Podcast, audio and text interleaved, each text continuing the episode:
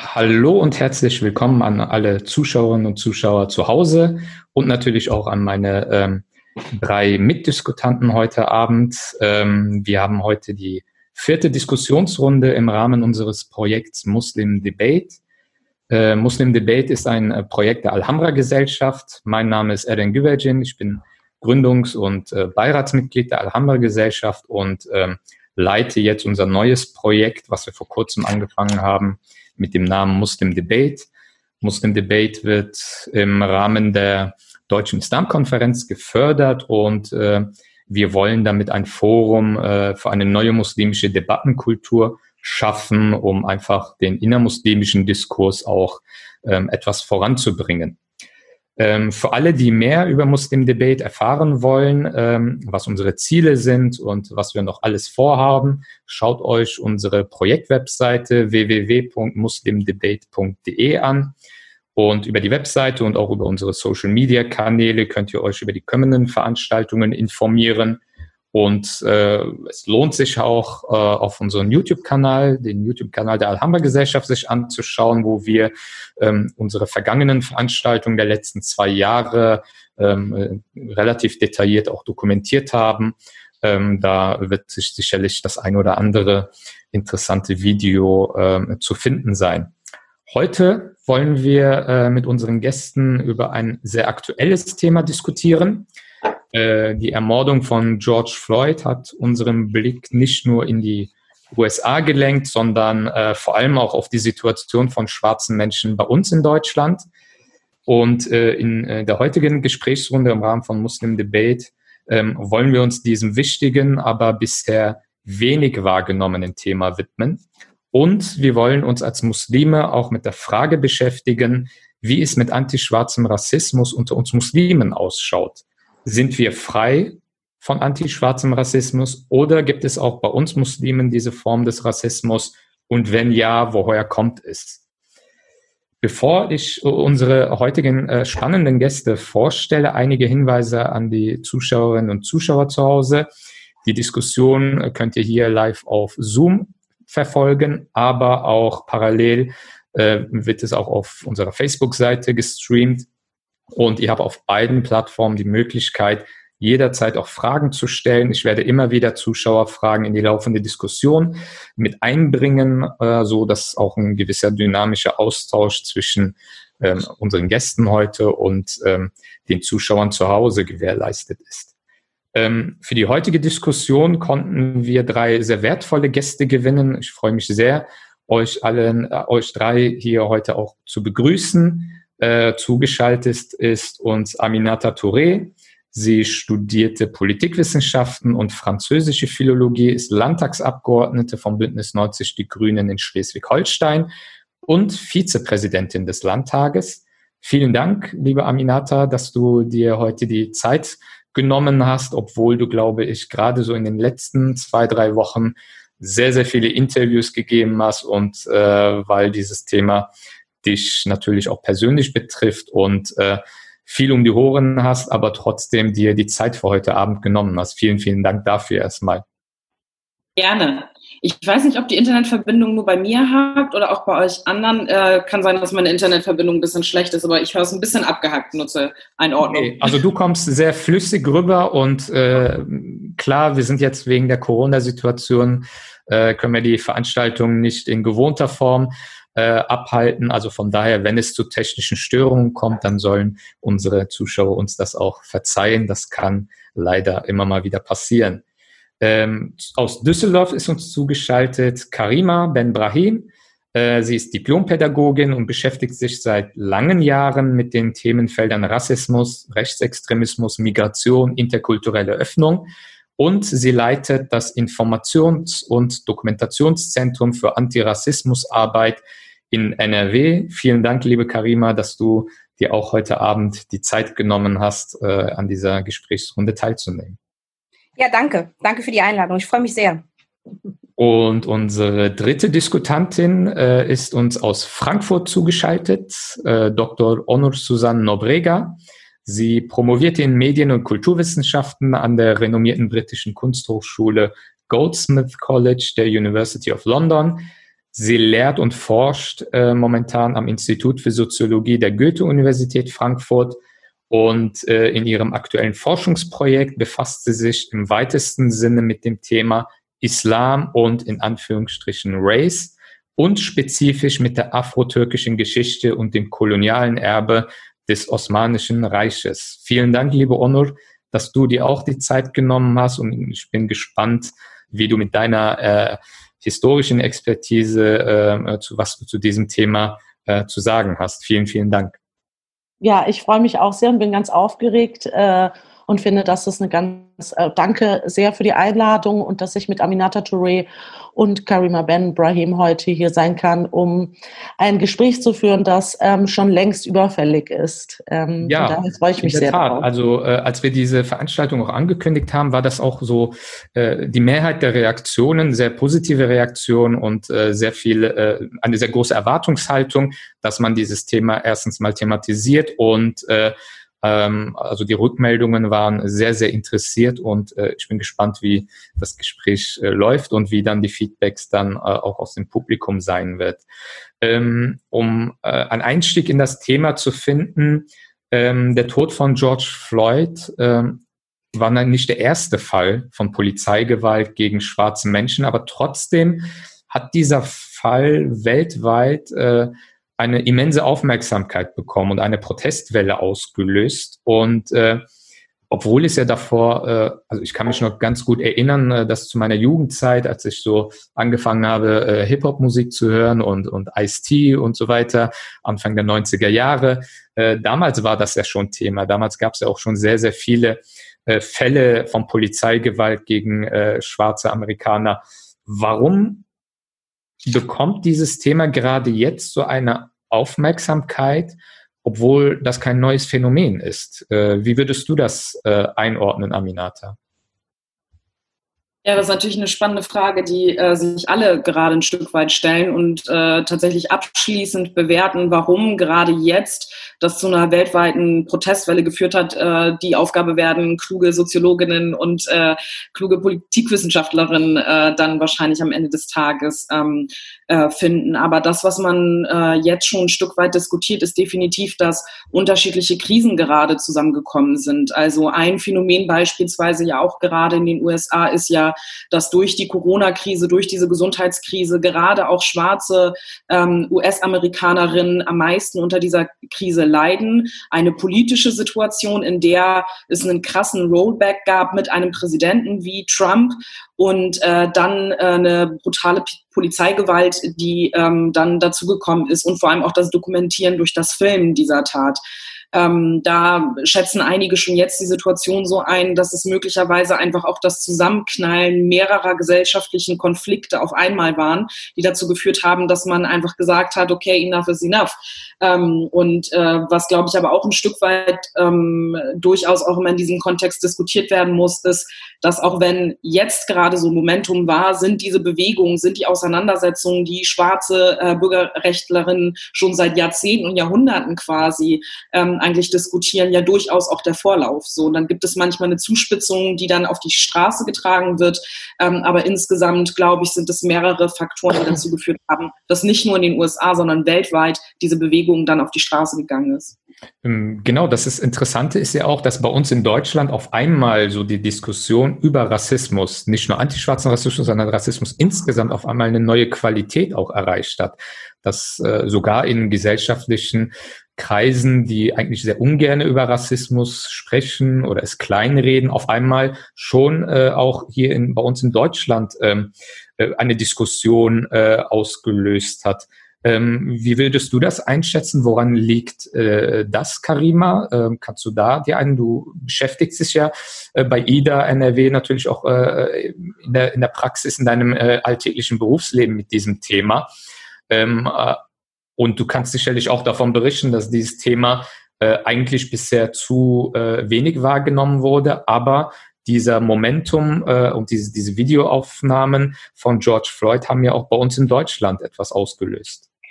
Also ich würde auf jeden Fall behaupten wollen, dass ähm, das sichtbar machen, also wirklich das Filmen und nicht wegsehen können dieser Tat, und zwar einen breiten Konsens sozusagen, breiten Konsens formal, erstmal für alle ein Schockmoment war. Für viele, die sozusagen zu anti-schwarzem Rassismus vor allen Dingen auch arbeiten, die sozusagen ne, Black Lives Matter bewegen, auch in Berlin. Also es gibt ja nicht nur Black Lives Matter Atlanta und in Amerika, sondern ISD, die Initiative Schwarzer Deutsche, die von Racial Profiling gesprochen hat, einige afrikanische ähm, Migrantinnen Selbstorganisationen bis hin auch zu Selbstorganisationen, die seit Jahrzehnten beklagen, dass es Rassismus gibt in dieser Gesellschaft und das ist antischwarzer Rassismus, haben sozusagen ein Ventil und ne, ein Gehör auf einmal für genau diesen Rassismus, den er sonst sozusagen manchmal verwischt. Dann redet man über Rechtsextremismus, man redet über Randphänomene und diese Tat sozusagen hat ein weltweites Phänomen, wo auch wirklich weltweit global eben auch antischwarzer Rassismus nämlich auch ein globales Phänomen ist. Es ist kein Phänomen, was sich nur auf äh, Amerika und man kann dann schön mit der Linse, sage ich mal aus Deutschland, sagen, ja, die haben ein Problem, wir aber nicht. Das das führt sozusagen ja auch zu einer Ausblendung von äh, ähm, antischwarzem Rassismus, der vehement auch hier mit Polizeigewalt zu tun hat. Wir haben Uri Giallo, wir haben mehrere Fälle in Berlin. Wir haben äh, äh, Christi Schwundeck gehabt in Frankfurt. Wir haben äh, in, in Hamburg den Fall. Ich könnte jetzt wirklich eine Liste aufzählen an schwarzen Menschen, die, auch People of Color, die umgebracht wurden. Der Fall letzte Woche des marokkanischen äh, äh Menschen sozusagen, der psychische, äh, äh, äh, eine psychische äh, nicht gut verfasst war und sozusagen umgebracht wurde, deutet sozusagen auch auf eine Kontinuität hin. Und ich glaube, hier fallen sozusagen mehrere Faktoren, wie es Aminata ganz zutreffend schon formuliert hat, die sozusagen diese Kumulation und auch Stimmung, die wir auch in Deutschland haben durch die AfD. Also es ist ja nicht nur Trump, in Amerika, sondern auch in der AfD, auch die Diskussion um Tönnes letztes Jahr, die Diskussionen um AfD, der Sohn von Becker, die N-Wort-Debatte, das sind alles Diskussionen, die sozusagen ne, dahinter schwellen und die sozusagen verbildlich mit George Floyds, äh, äh, wirklich sinnbildlich, ja, der, der, der kalkulierten Ermordung, die man wirklich, man kann sich, ich habe das Video nicht sehen können, weil es mich wirklich dermaßen äh, äh getriggert hat und auch dermaßen, äh, äh, also nicht für mich möglich war. Also ich meine wirklich schmerzhaft äh, ich dem mich nicht zuwenden konnte, weil sozusagen der Körper von schwarzen Menschen, die getötet werden, eine Normalität hat. Ja, also auch im Diskurs, auch wie Menschen gesehen werden als ne, schwarze Männer, die dann äh, entweder hypersexualisiert werden wie Frauen auch oder sozusagen in der Form des Inferior, also der Überlegenheit sozusagen des schwarzen Menschen insgesamt. Und da muss man, wenn man heute vor allen Dingen zu dem Thema, was ich wirklich total begrüße und total wichtig finde, zu sagen, dass wir in allen Gesellschaften weltweit einen antischwarzen Rassismus haben. Also natürlich hinterlässt es die Frage nicht, ob Muslime dann rassistisch sind oder antischwarz, sondern ja klar, warum nicht? Denn Gesellschaften sind durchzogen von Bildern, Narrativen, äh, die Sklavengeschichte, also die Geschichte sozusagen des arabischen Sklavenhandels bis hin zum europäischen Kolonialismus sind so tragfähig, an denen wir bis heute arbeiten. Also wirklich in, mhm. in Seminaren heute, wo ich sagen kann, die Bilder konstruieren sich immer wieder über das N-Wort, über Bilder, von wem wir sprechen, wen wir als als sozusagen ähm, äh, unterlegen sehen, ja, biologistisch-rassistischen Kontext. Und da kommen wir auch zur Definition. Hm der eben drei Elemente auch hat. Es ist ein biologistischer Rassismus, den man an allererster Stelle sehen muss. Der kolonialrassistische Kontext sozusagen, den wir überhaupt nicht ähm, verschleiern können. Und natürlich der Sklavenhandel, der sozusagen auch bis in die 2000er ging. Also wir haben eine Kontinuität von Sklaven, äh, äh Sklavenhandel und Menschenhandel, der über den schwarzen Körper sozusagen Libyen ne, mhm. auch sozusagen verhandelt wird. Deshalb glaube ich, dass da so wirklich eine Kumulation auch politischer, aber auch symbolischer Wirkkraft war, der man nicht entgehen konnte. Und die ich möchte, ich möchte da nochmal äh, einhaken und vielleicht äh, nur die Frage stellen, du beschäftigst dich ja mit diesem Thema ähm, lange Jahre wissenschaftlich und ähm, wir sind jetzt zumindest äh, keine äh, Leute, die sich jetzt akademisch mit diesem Thema beschäftigen, äh, aber vielleicht könntest du ähm, vielleicht auch mal in äh, nicht akademischen Worten äh, auch formulieren, was versteht man eigentlich unter antischwarzem Rassismus? Weil äh, ich habe so das Gefühl, wenn man äh, mit ganz unterschiedlichen Leuten über dieses Thema spricht, ähm, nehmen Sie bestimmte Dinge, die gesagt werden oder bestimmte äh, äh, Verhaltensweisen und so weiter nicht als rassistisch wahr, obwohl Sie äh, eigentlich anti, antischwarzen Rassismus äh, äh, per Definition eigentlich äh, erfüllen. Kann man das vielleicht äh, etwas griffiger noch äh, den Menschen klar machen, was man eigentlich unter diesem Begriff versteht?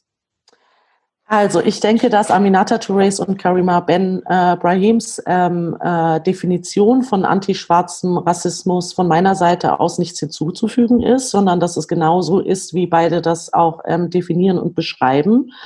Insofern ähm, würde meine jetzt äh, wissen, wissenschaftliches Perspektive äh, nicht, also auch in der Wissenschaft äh, von vielen WissenschaftlerInnen wird das genauso auch definiert. Insofern ähm, fällt mir das jetzt nicht zu, da sozusagen noch wissenschaftlich zu ergänzen, was antischwarzer Rassismus sei, äh, zumal ich selbst auch nicht ähm, schwarz bin. So, ne? Ähm, was für mich äh, das Interessante ist, ich bin ja keine Historikerin tatsächlich, sondern ich bin ähm, äh, Medien- und Kulturwissenschaftlerin und Soziologin, also irgendwo zwischen den äh, Sozialwissenschaften und Geisteswissenschaften transdi transdisziplinär aufgestellt. Und ähm, für mich als in meiner eigenen gelebten Erfahrung, als in Deutschland als äh, Frau of Color, äh, markierte Person und auch eine Person, die sich auch genauso wie du ja denn es eingangs erwähnt hast, ähm, ähm, sehr viel mit äh, den eigenen rassistischen Erfahrungen auseinandergesetzt hat, von früher Kindheit oder Jugend an in Deutschland sozialisiert. Ähm, und äh, habe da natürlich sehr, sehr viel auch gelernt von dem Wissensarchiv schwarzer Menschen. Ne? Ähm, äh, für, für Rassismuserfahrungen, für die wir sozusagen als ähm, ähm, aus der Türkei äh, äh stämmige äh, MigrantInnen der sogenannten zweiten Generation selbst noch nicht mal eine Sprache hatten. So, ne? Und von daher ähm, glaube ich, dass ähm, also vor allem auch afroamerikanische Geschichte, dass die äh, globale äh, Imagination vieler Menschen, die sich von Rassismus betroffen fühlen, stark geprägt hat, ja. Aber äh, natürlich auch unter unsere Rassismuserfahrungen in Deutschland unterschiedlich sind. Ne? Mhm. Und für mich interessiert, äh, mich interessiert und das ist auch passiert ja auch schon über die letzten 30, 40, 40 Jahre, ähm, wie zum Beispiel Frauen wie Aminata, Karima und ich und auch unsere Vorgängerinnen ähm, äh, das Thema ähm, ne, intersektional gedacht haben, und zwar hinsichtlich der Kategorien Geschlecht, Religion, ähm, Race, Ethnizität und so weiter und daraus auch Bündnisse, Allianzen, Koalitionen entstanden sind, die manchmal gut funktioniert haben und manchmal eben auch nicht. Ja, so und das wäre so aus der aktivistischen Tradition heraus so mein Anfangspunkt. Ähm, und als Wissenschaftlerin habe ich mich dafür interessiert, weil ich da eine ganz, ganz große äh, Lücke sehe in äh, der kritischen Rassismusforschung wie auch der postkolonialen Theorie, wenn es um zum einen die Kolonialgeschichte ähm, der muslimischen Welt geht sozusagen. Also die arabische Kolonialgeschichte ist da auch noch mal besser irgendwie ähm, oder mehr betrachtet worden. Aber was jetzt die osmanische äh, Kolonialgeschichte und ihr Erbe ähm, in der Türkei und der türkischen Diaspora sozusagen angeht, gibt es ganz, ganz wenig dazu. Ähm, und in der Türkei selbst gibt es keine kritische Rassismusforschung. Ja, also die größten äh, Minderheiten, also die Türkei ist ein sehr multikulturelles Land in der natürlich sehr, sehr viele äh, verschiedene Ethnizitäten und unterschiedlich rassifizierte Menschen leben und auch von verschiedenen religiösen ähm, Religionsgemeinschaften. Also die Mehrheit sind sunnitische Muslime, aber es gibt auch Aleviten, es gibt Christen, es gibt Jesiden in der Türkei und so weiter und so fort. Ja, und äh, entsprechend gibt es auch viele unterschiedlich rass, äh, rassifiziert und ähm, ethnisch ähm, äh, fremd zugeschriebene und selbstbezeichnende, äh, sich selbstbezeichnende Menschen, ja. Und mich hat das interessiert aus der Erfahrung in Deutschland heraus, was bedeutet das in der Türkei eigentlich, Rassismus, und habe gemerkt, dass ähm, die, die eigentlich, wo man meinen müsste, ähm, Rassismus am besten verstanden zu haben, ne, die größte äh, Gruppe der Minderheit, nämlich die Kurden, auch selbst kein Vokabular haben für Rassismus zum Beispiel. Und habe 2010 ähm, den afro-türkischen Verein in Izmir kennengelernt. Ne? Und habe da gesehen, okay, da gibt es, da gibt es Parallelen zu dem, was in Deutschland passiert. Ähm, und ähm, und habe dann angefangen, mich zu, damit zu beschäftigen, was bedeutet eigentlich die Konstruktion von Weißsein und von Schwarzsein im Kontext äh, der Türkei. äh, der, und der türkischen Diaspora in Deutschland. So, das ist sozusagen mein, ähm, mein, mein Weg äh, zu dem Thema. Wie gesagt, arbeite ich ähm, transdisziplinär und kann gerne auch ein bisschen was von der Geschichte erzählen, wie ich denke, dass das alles so zusammenkommt, dass hm. die Türken weiß wurden und die und die ähm, und in der Begegnung mit Schwarz, äh, mit Afrikanerinnen ähm, dann ähm, schwarz sein sozusagen hm. auch so darauf, wurde. Darauf kommen ja. wir gleich noch. Ich möchte noch eine Zwischenfrage äh, noch äh, äh, reinschieben. Und zwar, ich habe das, äh, weil für viele war natürlich, die, die dieses Video gesehen haben von der Ermordung von George Floyd, ein, ein schockierendes Erlebnis. Viele Freunde äh, haben das nur wenige Sekunden schauen können, äh, weil das einfach äh, total verstörend war. Ähm, aber ich habe dann äh, so gerade auf Social Media und so weiter war das natürlich äh, wochenlang, äh, also die letzten zwei Wochen das Thema schlechthin und auch äh, ein sehr, äh, high, äh, auch sehr ähm, gerade bei Türkeistämmigen auch äh, sehr präsentes Thema gewesen. Und äh, da habe ich die Beobachtung gemacht, dass äh, vor allem ähm, in dem äh, türkeistämmigen äh, Bereich, äh, also türkeistämmige hier in Deutschland, ähm, äh, die schon eine gewisse äh, nationalistische, nationalist, türkisch-nationalistische Neigungen haben, äh, häufig gepostet haben, Deutschlands Schwarze sind die Türken, beziehungsweise Muslime, je nachdem. Und ähm, wenn du so etwas liest, zum Beispiel Aminata, wie kommt das bei dir an? Weil ich fand es auf mehreren Ebenen, äh, ja, wie soll ich sagen, ziemlich absurd und äh, ziemlich auch äh, unpassend. Aber wie, wie, wie, wie nimmst du so etwas wahr, wenn du so etwas liest? Also ich habe das tatsächlich ähm, in einem äh, journalistischen Kontext äh, irgendwo gelesen, gar nicht äh, aus dem äh, Kreis, den du jetzt gerade beschrieben hast ähm, ich es war irgendein Weltartikel oder mhm. so, da hat ein Journalist einen Kommentar oder sowas geschrieben. Und ich wurde das auch äh, bei einem ähm, Interview gefragt. Ähm, und ich habe total impulsiv gehandelt und geantwortet an der Stelle und habe halt, also wurde gefragt, ja, sind äh, die, ne, also genau diese Frage stellen, habe ich gesagt, nein, die Schwarzen sind die Schwarzen, Punkt. So, weil ich, ich habe das gar nicht verstanden ähm, an der Stelle, glaube ich, und habe dann erst im Nachhinein gemerkt, so welche Frage mir da eigentlich gestellt worden ist.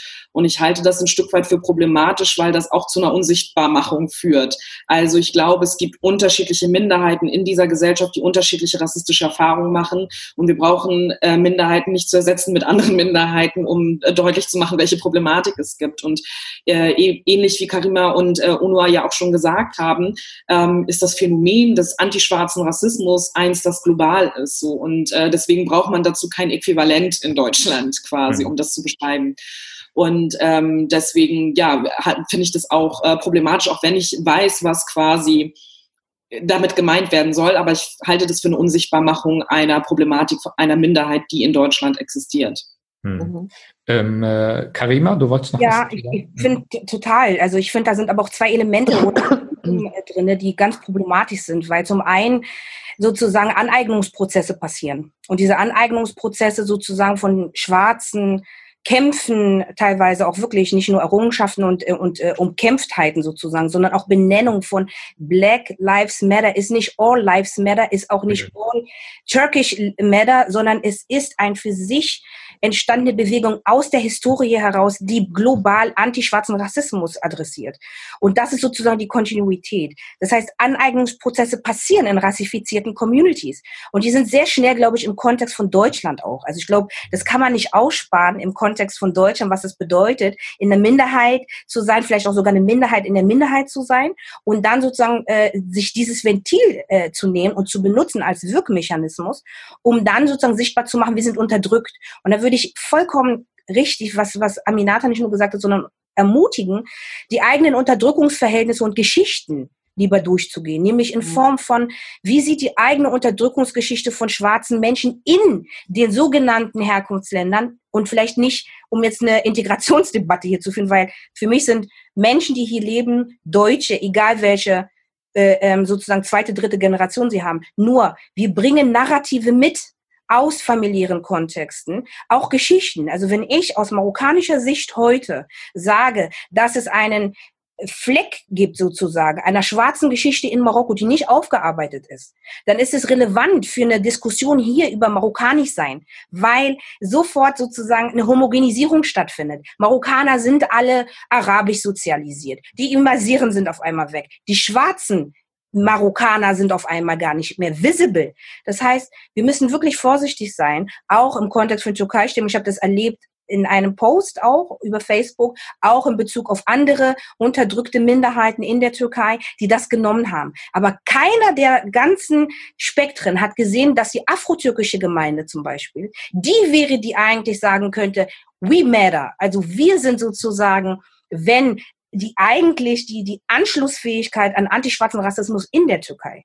Und, und dieser Reflexionsprozess, finde ich, der geht oft zugrunde, weil wir uns sozusagen immer stark solidarisieren, zu Recht, weil was gerade benannt wird, und ich glaube, Rassismus, Erfahrungen in Deutschland sind vehement, die sind gewaltvoll, ob es in der Sprache ist. Und da dürfen wir auch in unseren POC-Communities, muslimischen Communities, darüber hinaus wirklich müssen eine Sensibilität entwickeln, keine Vereinnahmungsstrategien als, als Reflex auch, ne? weil ich weiß, es ist ein Sprachrohr, aber wir müssen genauer hingucken, wo die Differenz liegt. Und es sind schwarze Kämpfe innerhalb und globaler Machtverhältnisse, die da gesehen werden. Wenn ich ein Hammambild in einem türkischen Hammam bin und eine schwarze Frau auf dem Bild sehe, die einer Frau den Rücken schrubbt, und es tut mir leid, dass ich hier diese Bilder reproduziere, dann ist das ein Verhältnis, was eigentlich die Historie in der Türkei, auch in arabischen Ländern übrigens, extrem, extrem aufzeigt. Und mir fehlt sozusagen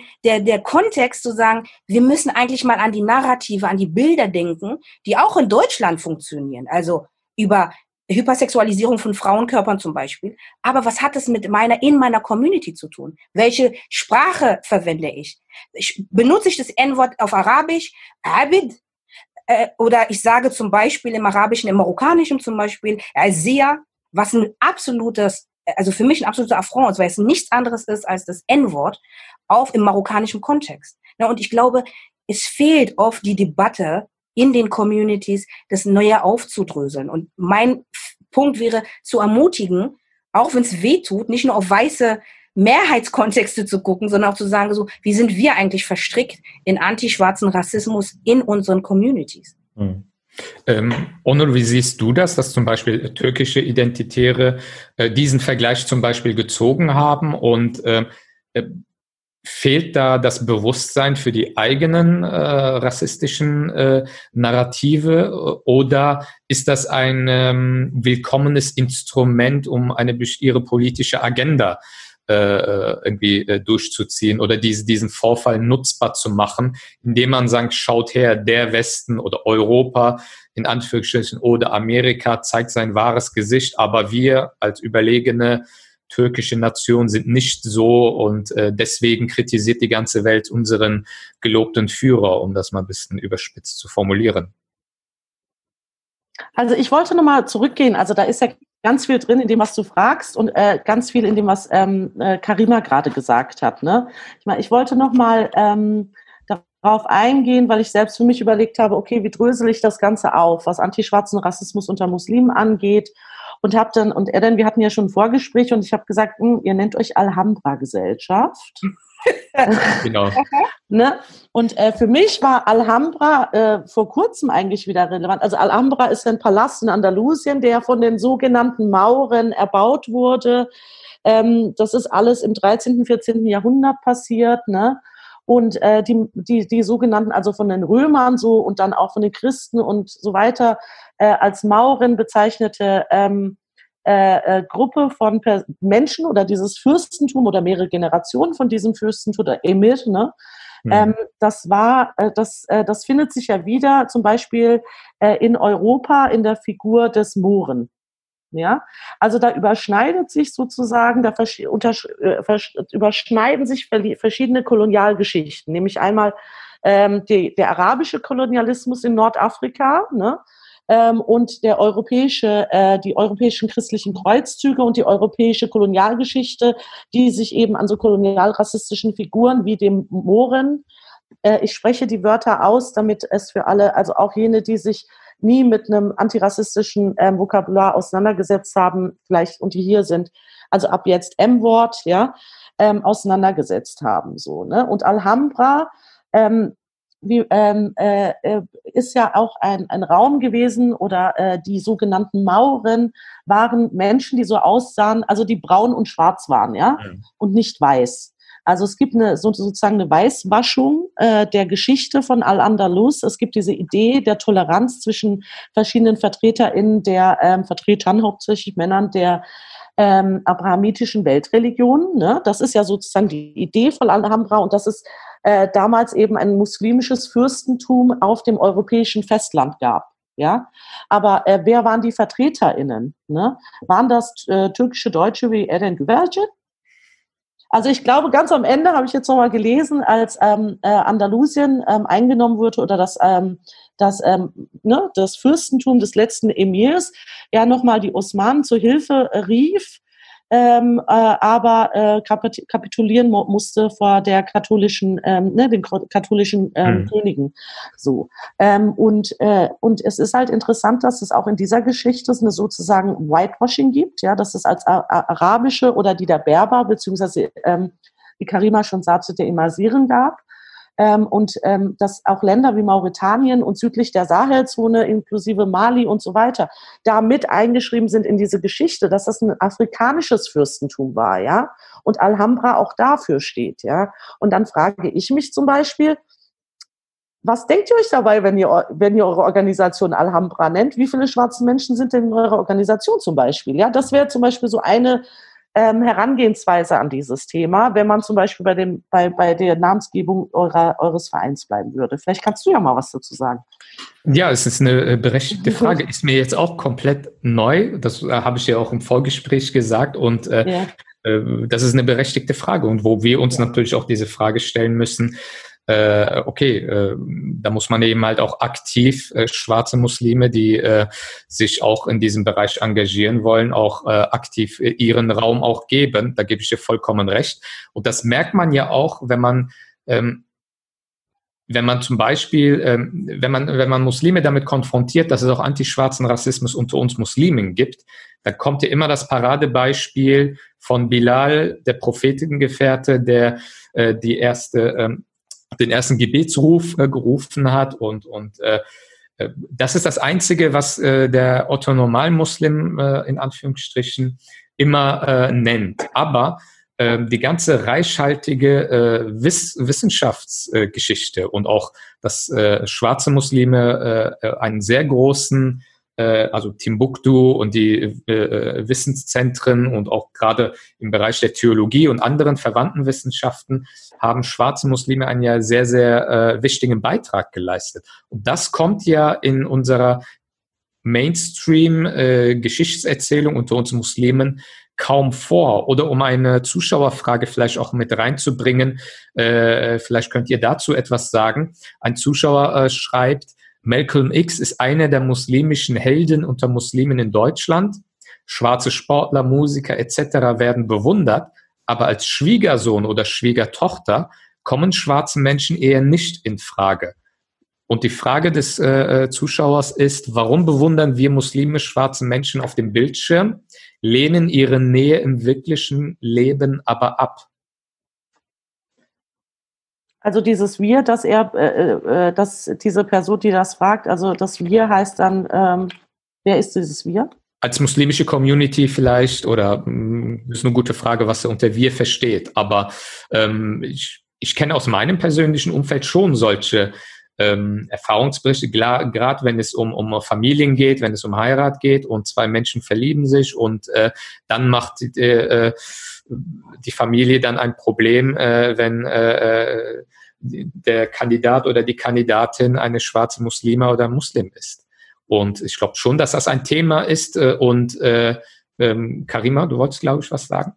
Ja, also ich glaube, ähm, also wir dürfen sozusagen die Ignoranz auch in unseren Communities, äh, in muslimischen Communities, gerade in Bezug auf antischwarzen Rassismus, glaube ich, auch einfach nicht äh, unterschätzen. Also die Abwehrmechanismen sind sozusagen popkulturell, finden wir es toll, äh, Jay-Z zu hören. Wir finden es total cool, Beyoncé-Lieder zu hören und dazu zu tanzen. Wir finden es aber auch gut, äh, Malcolm X zu zitieren. Äh, Bilal wird immer herangezogen, aber es ist interessant, wie er herangezogen wird. Denn wenn wir uns anschauen, dass Bilal immer nur in Form von, er hat eine schöne Stimme gehabt, passt das wirklich einfach perfekt in diese Stereotype positive Rassismus, den wir hier klassisch auch in Deutschland einfach haben. Ja, die können gut tanzen und ne, ich will nicht diese Reproduktionsschiene bedingen, aber ich, das ist genau der Punkt, ja, dass wir sozusagen aufpassen müssen, was übernehmen wir. Und meine wirklich kritische Frage ist, sich genauer die eigenen Bilder, die Narrative und vor allem die schwarze Geschichte auch in, im Islam anzuschauen. Die wenigsten kennen außerhalb eben, äh, also äh, Bilal meine ich, äh, irgendeinen muslimischen schwarzen Menschen, der in Ahlul Bayt zum Beispiel äh, Gefährte, äh, den Gefährten Prof, äh, Muhammad sallallahu alaihi wasallam äh, äh, begleitet hat. Wer sind diese Menschen? Es wird keine Geschichte, es wird nicht nur gewhitewashed, wie, wie Onur gesagt hat, sondern es wird daraus keine schwarze Geschichte gemacht, die Erfolge mit sich bringt. Äh, Nana Asma'u, äh, äh, Frauen, Frauen, schwarze Frauen. Und es gibt bis heute. Wer macht eine Chutba? Wer, wer ist an schwarzen Menschen da, die das Freitagsgebet machen in einer Nicht-Herkunftsmoschee, wo nicht nur türkeistämmige, marokkanischstämmige, syrische und, und, und machen. Das heißt, wir sind über diesen Herkunftsgedanken immer noch nicht hinweg.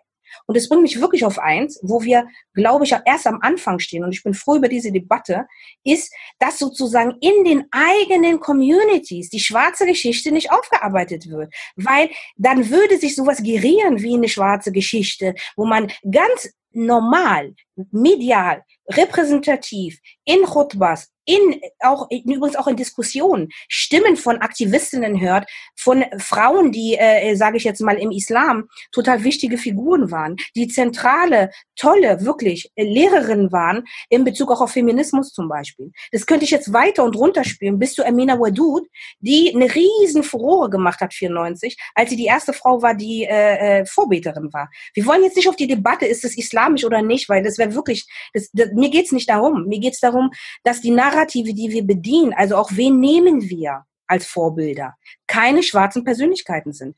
Außerhalb Malcolm X, weil Malcolm X eine Menschheitsgeschichte ist. Malcolm X Geschichte ist verbunden mit einer Menschheitsgeschichte, die von Unterdrückung immer gesprochen hat. Und die die Kämpfe eben auch von schwarzen AmerikanerInnen vehement bekämpft hat, ja, und auch Allianzen mit Martin Luther King. Es wundert mich nicht, dass Martin Luther King da nicht gesehen wird, weil der Bezug sozusagen zum Muslimischsein da ist. Aber ich will wirklich darauf hinweisen, dass diese Analogien auch, wer passt dann? Also ist da nur noch ein schwarzer Muslim? Ist es dann sozusagen da okay, weil der ist konvertiert? Und dann auch die Frage Konversion. Ja, also ich finde Konversion an sich in der arabischen Welt, also auch Islamisierung innerhalb vom Sklavenhandel, hat eine eigene Geschichte, die wirklich schmerzhaft ist, weil der Islam den Menschen die Möglichkeit gegeben hat, das Recht gegeben hat, aus der Sklaverei rauszukommen.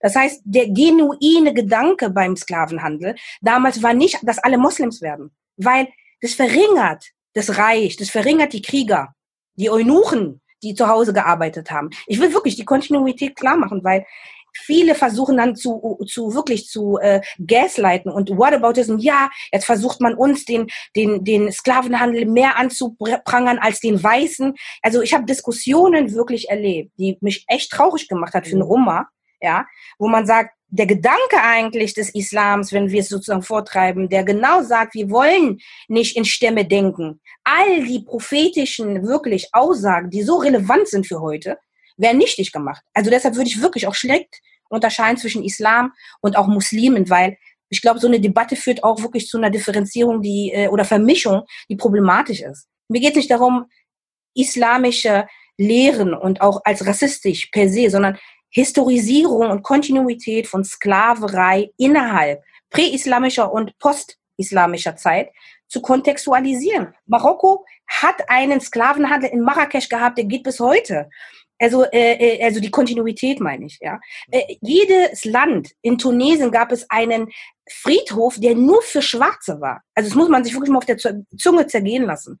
Also ich bringe wirklich Beispiele an, die bis heute in die Kontinuität gehen, die problematisch sind. Und ich, ich, also ich, ich finde die Debatten super wichtig, wenn wir Weißsein anprangern. Aber wir müssen auch sehen, dass Rassismus die Funktion hatte, äh, Hierarchisierung innerhalb von Schwarz und Weiß zu machen, wo komischerweise arabische oder rassifizierte Communities dazwischen sind. Das heißt, wann, wie UNO auch gesagt hat, sehe ich mich als weiß? Wann bin ich weiß, wann nicht? Warum gibt es Fair and Lovely Produkte, wo Frauen heller werden wollen in Marokko, bis zu anderen Ländern? Also die, die, die, die sozusagen die Verführung, ich möchte weiß sein, hat mit Macht zu tun. Und die haben sich geändert durch die Kolonial, den Kolonialismus, den europäischen Kolonialismus. Deshalb, glaube ich, ist die Debatte so schwer zu führen in, in Deutschland, weil sozusagen ein Unterdrückungsverhältnis das andere abgesetzt hat, beziehungsweise es Verbindung gab. Die Portugiesen haben mit den Arabern gut zusammengearbeitet an der Swahili-Küste, weil sie Profite geschlagen haben. Die Osmanen auch. Ja, in der Türkei mhm. auch. Also Osmanen, ich muss das historisieren, weil ich glaube, die, die, die Tiefe und auch die, die Bilder, die bis heute funktionieren, in Form von Fremdzuschreibungen auch. Menschen kommen dazu, sich mit Menschen in Amerika zu verbinden, verbinden sich aber nicht mit ihren eigenen schwarzen Brüdern und Schwestern, die sozusagen kämpfen. Die Palästinenser, Afro-Palästinenserinnen haben einen harten Kampf in der palästinensischen Gesellschaft. Das Gleiche, was du erzählt hast über die Rassif Rassifizierungs- ne, und, und, und, und, und sozusagen Verdichtung von, wir sind jetzt die, die Schwarzen, gab es auch im Kontext von Palästina und Israel. Da gab es genau solche, solche Mechanismen, wo ich denke, es geht nicht darum, Kämpfe zu übernehmen, sondern denen den Platz zuzuweisen und auch ihnen den Raum zu geben, das zu artikulieren, worum es geht. Es geht um einen schwarzen Kampf innerhalb dessen. Und ich finde wirklich, wir müssen, auch ich in meinen Communities bin dafür zuständig, nicht weil ich jetzt sage, ich bin dafür zuständig, sondern ich finde den Diskurs wichtig, weil er bringt uns zu nichts innerhalb von Gesellschaften wie hier. Also ich kann doch nicht sagen, ich bekämpfe einen Mehrheitskontext Rassismus, wo ich als, als, als sozusagen schwarz gesehen werde und dann in den eigenen Communities produziere ich. Ne? Ich sage nicht, dass ich die Macht habe und auch nicht die Communities, aber ich kann doch nicht die gleichen Reproduktionen und Muster und Mechanismen anwenden in Form von Heirat, in Form von Bildern, von wem spreche ich. Ich habe auch Theateraufstücke gesehen, wo Blackfacing gemacht wurde im türkischen Kontext. Ja, das sind alles Beispiele, die, glaube ich, total wichtig sind zu durchdenken und auch wie jetzt Ono gesagt hat, mir war das auch mit Alhambra nicht alles im Kontext klar, aber es ist wichtig, so eine Debatte zu führen. Von wem sprechen wir, wenn wir wir sprechen? Also das ist auch eine Homogenisierung. Die türkische ja. Gesellschaft ist doch keine nur sunnitisch geprägte AKP-Gesellschaft. Also sorry, aber da würde man doch die, wirklich die, die, die Heterogenität vernichten, die es ja wirklich de facto gibt. Es gibt kein homogenes Land, nirgendwo auf der Welt. Ja, und äh, ich finde, die Mechanismen, die wir benutzen im Kontext von Rassismus, müssen wir auch ein Stück weit in rassifizierten Communities anwenden. So, sorry, ich lasse es so lange, aber das ist wirklich ähm, ein wichtiger ja wir sind, wir sind ja halt auch oft mit solchen Haltungen konfrontiert. Aminata, du kannst gerne daran anschließen. Es heißt ja immer so, wenn man auf diese Themen wie jetzt Karima es leidenschaftlich gemacht hat und äh, dafür danke ich auch, aber wenn man diese Themen äh, oder ähnliche Themen immer anspricht, dann heißt es ja immer, ja, im Islam gibt es keinen Rassismus, im Islam gibt es keinen Antisemitismus und so weiter und so fort. Und äh, diese, diese Floskeln und Parolen werden immer ähm, äh, re reflexhaft halt äh, runtergeleiert äh, und äh, damit jegliche Diskussion irgendwie äh, tot, äh, äh, tot gemacht. Und da ist es ja unsere Herausforderung, glaube ich, diese, ähm, äh, ja, dieses Schweigen irgendwie zu durchbrechen und äh, einen Weg zu finden über diese Themen auf eine nüchterne Art und Weise, ohne das Problem aber auch irgendwie klein zu reden, darüber zu sprechen. Und äh, jetzt gebe ich Aminata gerne die Möglichkeit, du wolltest was ja. sagen. Ja, zu dem Punkt, also ähm, erstmal kann ich nur 100 Prozent alles unterschreiben, was Karima gesagt hat an der Stelle. Und ich glaube, es war auch wichtig, dass du es genau in dieser Länge ausgeführt hast, weil du einfach Kontinuitäten klar und deutlich gemacht hast und noch sichtbar gemacht hast und Debattenanstöße äh, gegeben hast, die einfach sonst nicht stattfinden. So, und äh, ich glaube, der Punkt ist halt auch etwas, was neu ist in dieser Debatte um antischwarzen Rassismus weltweit, ist nämlich, dass das diskutiert wird innerhalb von Communities. Also nicht nur in der ähm, türkischen Community, in der muslimischen Community oder sonst wo. Ich habe auch mitbekommen, dass es in der indischen Community beispielsweise diskutiert wird, in, ähm, in, in anderen Communities diskutiert wird. Also sehr prominente Figuren, auch die einfach an ihre große ähm, Zuhörenschaft gesagt hat, ganz ehrlich, let's face it, wir haben antischwarzen Rassismus auch innerhalb unserer eigenen Communities. Und das ist ein Punkt gewesen, über den wir vorher nie in der Breite und auch öffentlich diskutiert haben, was unterschiedliche Gründe hat und auch in Teilen verständlich ist, dass man es nicht öffentlich diskutiert hat, sondern versucht hat, es community-intern zu halten, weil allein schon das Phänomen Rassismus gar nicht akzeptiert wird, geschweige denn, also von der Mehrheitsgesellschaft ja. in der Regel, geschweige denn, dass man quasi innerhalb von rassifizierten Communities auch noch Hierarchien irgendwie diskutieren konnte. So, das heißt, ähm, ich glaube, jede Person, die sich in den letzten Wochen, Monaten, Jahren, seitdem sie denken kann, zu diesem Thema geäußert hat, ist eigentlich immer an dem Punkt, erstmal die Frage zu beantworten, gibt es überhaupt Rassismus? So, das heißt, die Tiefe der Debatte, die wir jetzt gerade führen, ja, ähm, worüber ich sehr froh bin, mal eine andere Debatte zu führen als die, ob, ob es Rassismus gibt, ja.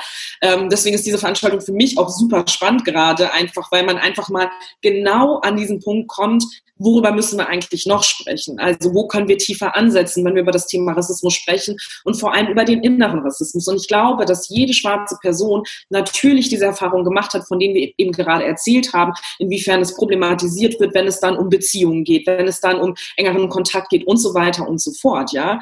Ähm, und dass das natürlich nochmal eine doppelte Verletzung ist für schwarze Menschen, ähm, die oft den Eindruck haben, okay, wir solidarisieren uns hier gerade alle als rassifizierte Person und dann nochmal zu merken, in dieser Hierarchie noch weiter unten zu sein. Ähm, das ist schon eine krasse Verletzung, die da stattfindet. Und ich weiß, das ist immer so, ich weiß nicht, Memes, Tweets, keine Ahnung, was dazu gibt. Überall auf der Welt ähm, spucken die Menschen auf uns, äh, sagen schwarze Menschen. So, weil egal wo man ist, irgendwie hat man das Gefühl, immer noch mal ganz weit unten in der Nahrungskette zu sein. Was natürlich was mit, ähm, mit, mit geschichtlichen Kontexten zu tun hat und wie man versucht hat, Menschen zu hierarchisieren. So, und deswegen ist es total notwendig, auch vor allem diese Debatte darum zu führen, und deswegen musste ich bei dieser Frage ein Stück weit auch schmunzeln, als es äh, hieß, wir. So, warum sind wir so gegenüber schwarzen Menschen, was direkt trennt, dass Schwarze nicht auch Muslime sein können, Musliminnen sein können? So, das ist ja schon der erste Punkt beispielsweise, ja. Also, dass ähm, äh, schwarze Menschen natürlich auch muslimisch sind. So, und wenn wir aber Debatten führen, da wo wir ein Wir und Ihr gegenüberstellen, wo schwarze Menschen nicht Teil einer muslimischen Community sein können, dann fängt es da schon an. So, und das, ich bin selbst nicht religiös und bin nicht in ähm, religiösen Communities unterwegs, aber habe natürlich durch meine politische Arbeit immer den Zugang dazu. Oder dadurch, dass ich schwarze Menschen kenne, muslimische Menschen kenne, schwarze muslimische Menschen kenne, ja, ähm, dass die genau von diesen Erfahrungen erzählen, ja, also inwiefern man innerhalb einer Glaubensgemeinschaft, da wo man eigentlich das Gefühl hat, Halt zu finden, diese Erfahrung macht von antischwarzem Rassismus. Und äh, ich glaube, dass ein Progress in der Debatte gerade stattgefunden hat, weil wir gerade den Mut besitzen, das auch anzusprechen. Deswegen ist, glaube ich, auch die Frage, die letzten Endes, glaube ich, aus einer nicht schwarzen muslimischen Perspektive Perspektive gerade gestellt worden ist, eine, die gar nicht wir als schwarze Menschen beantworten können, sondern die man nur zurückgeben kann. Why is that? So, und das zu diskutieren ist ähm, die Aufgabe, die wir dann da gemeinsam haben. Ähm, Onur, ich wollte äh, dich noch äh, etwas zu deiner wissenschaftlichen Arbeit fragen. Und zwar hattest du ja eben schon das kurz angedeutet. Ähm, äh, vielleicht die etwas zugespitzte Frage, wann, die, wann äh, sind die Türken denn weiß geworden und warum? Ähm, du hast dich ja mit diesen äh, Fragestellungen äh, afro-türkische Geschichte und, und auch ähm, äh, Kolonialgeschichte äh, des Osmanischen Reiches äh, ähm, äh, detaillierter auseinandergesetzt. Könntest du das vielleicht erläutern? Weil ich glaube, das ist äh, für viele türkeistämmige Muslime hier in Deutschland ähm, äh, ziemlich ein neues Feld, sagen wir mal so. Äh, ja, erstaunlicherweise, obwohl sie tatsächlich ja auch äh, genau ihr Weißsein reproduzieren in äh, Begegnungen mit schwarzen türkischen Menschen zum Beispiel. Also es kommt ja auch darauf an, ne? also wir, ich, ich spreche jetzt von türkischsprachigen Menschen, ne? Mhm. ob die dann sich selbst als türkisch sehen oder Türkei, äh, ne? also aus der Türkei ist auch nochmal ein Unterschied. Ne? Also wenn man sich das, ähm, und, und es ist, it, it doesn't matter a lot because ähm, bestimmte Begriffe, vor allem, also Karima hatte das ja auch schon angesprochen, ähm, für äh, schwarze Kinder und Jugendliche in Deutschland von türkischsprachigen und arabischen nicht schwarzen ähm, Kindern und Jugendlichen auch gegen sie verwendet werden, also in einem rassistisch, antischwarz-rassistischen Kontext so. Und diese Erfahrung machen viele schwarze Kinder, seien sie muslimisch oder nicht. Ähm, und äh, je nachdem, welche Herkunfts-, äh, also Familiensprachen sie sprechen, und das sind ja auch meistens mehr als eine, ähm, auch, ja. Also und insofern war das, ist es natürlich auch wichtig zu überlegen, ähm, wir müssen diese, Be äh, diese Begriffe auch aussprechen. Ne? Also vorhin, es kam im Chat nochmal die Kritik, ich wollte mich nicht dafür entschuldigen, das M-Wort ausgesprochen zu haben, aber ich gehe davon aus, dass auch viele Menschen, die nicht in der politisch-aktivistischen ähm, schwarzen Be Bewegung Andockungspunkte haben, auch dieses Wort sich nicht damit auseinandersetzen, weil man sieht sie auch nicht solidarisch, wenn es um eine M-Apotheke, äh, M-Straße oder ein M Sarotti M geht. Ja, hm. also insofern war mir das wichtig, das auszusprechen. Ja, und ähm, auch den Begriff, ich hatte mit Karima heute Morgen gesprochen, meinte, ich muss einen Disclaimer dahinsetzen, ähm, wenn es um den türkischen Begriff Zenci geht, ja, Z-E-N-C-I. Ähm, dann sieht man in der Türkei, wie auch bei türkischsprachigen Menschen, so eine Selbstverständlichkeit, diesen Begriff zu verwenden, der auch auf äh, die Kolonialgeschichte und den Versklavungshandel der Türken zurückgeht oder der Osmanen. Ne? Also und das von dem 13. bis ins späte 19. Jahrhundert hinein. Ähm, denn Sench ist ein arabisches Wort und die Insel Sansibar, die auch aus dem Wort Sench heraus abgeleitet wurde, ist das Land der Schwarzen. Ja, aber äh, Sansibar, wie viele wissen, war eine Sklaveninsel von Arabern und auch von Osmanen. Ja, eben was auch Karima gesagt, gesagt hat, die ganze Ostafri ostafrikanische Küche äh, Küste ähm, war ein Versklavungsmarkt in den Mittleren Osten hinein und in das Osmanische Reich so. Und in der Türkei und für türkisch sprechende Menschen überall auf der Welt ist das der Begriff, äh, das Z-Wort sozusagen zu verwenden für schwarze Menschen absolut normal. Und ähm, es wird überhaupt nicht in Frage gestellt und es wird absolut verteidigt, ja. Ähm, und damit mu mussten auch afrotürkische Menschen kämpfen, und zwar Tag für Tag, ja, weil das einfach ein Begriff ist, der aus der Sklaverei kommt. Es gab im 8. Jahrhundert die Sensch-Rebellion im Irak, ja. Und äh, zum Beispiel führende türkische Historiker behaupten immer wieder, die, oder auch äh, islamische Theologen, im Vergleich, wir waren nicht so schlimm wie die Europäer, wir waren nicht so schlimm. Es gibt so ein Benevolent Islam, ja, dass die barmherzigen Muslime wir haben nicht 400 Jahre gemacht, das stimmt überhaupt nicht. Ja? Also es gab im, äh, alleine schon die, die Sklavenrevolte der sogenannten Sench im Irak im 8. Jahrhundert, basierte auf einer Revolte von Menschen, die in diesem rassifizierten, was Aminata gesagt hat, rassifizierten in der Arbeitshierarchie, der Lebenshierarchie, ganz unten Plantagenarbeiter und Leute, die, die den Euphratfluss irgendwie äh, trockenlegen mussten, ja, und dabei natürlich auch ums Leben gekommen sind und so. Und das hat Kontinuitäten, auch diese ganze ähm, Geschichte von ähm, versklavten Menschen. Du hattest ja diese auch äh, orientalistischen, von Europäern gezeichneten Ölgemälde äh, im Harem und so, ne? Da überschneidet verbindet sich ja Orientalismus mit antischwarzem Rassismus. Ne?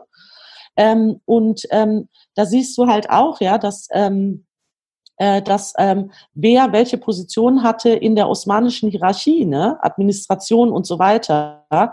Ähm, die Kults, also die Knechte Allahs, die, die äh, islamisierten äh, Afrikanerinnen, schwarzen Afrikanerinnen waren, die dann näher zum Beispiel an der Administration oder dem Militär waren und andere wiederum Plantagenarbeiter und so weiter. Ja, also das ist ein sehr ausgefeiltes ähm, System gewesen. Ne? So und da und und der Begriff äh, Senji kommt daher. Und äh, also alleine schon sich zu fragen, wie kann ich ungefähr zwei Milliarden schwarze Menschen, korrigiert mich if I'm wrong, ja, äh, mit einem Wort so bezeichnen und das fällt einem nicht auf, dass das ein Problem ist, ist ein Problem, ja, ist antischwarzer Rassismus. Das Interessante ist, ich habe erst heute einen Artikel und, in der Millet, Millet Zeitung gelesen, äh, wo es eben ich wollte noch kurz noch. Fertig. Ja, okay. ja, ich wollte das nur kurz ja. ergänzen, weil das, glaube ich, ganz gut passt.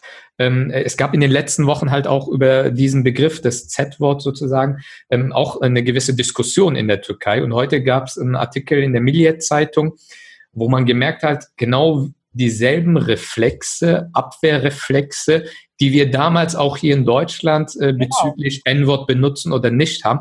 Und ich habe mich ich habe mich darüber amüsiert auf, im ersten Moment, weil ich dachte, das ist haargenau derselbe Reflex, den bestimmte Leute auch hier in Deutschland gezeigt haben, auch gerade in der Publizistik, die publizistisch unterwegs sind und so.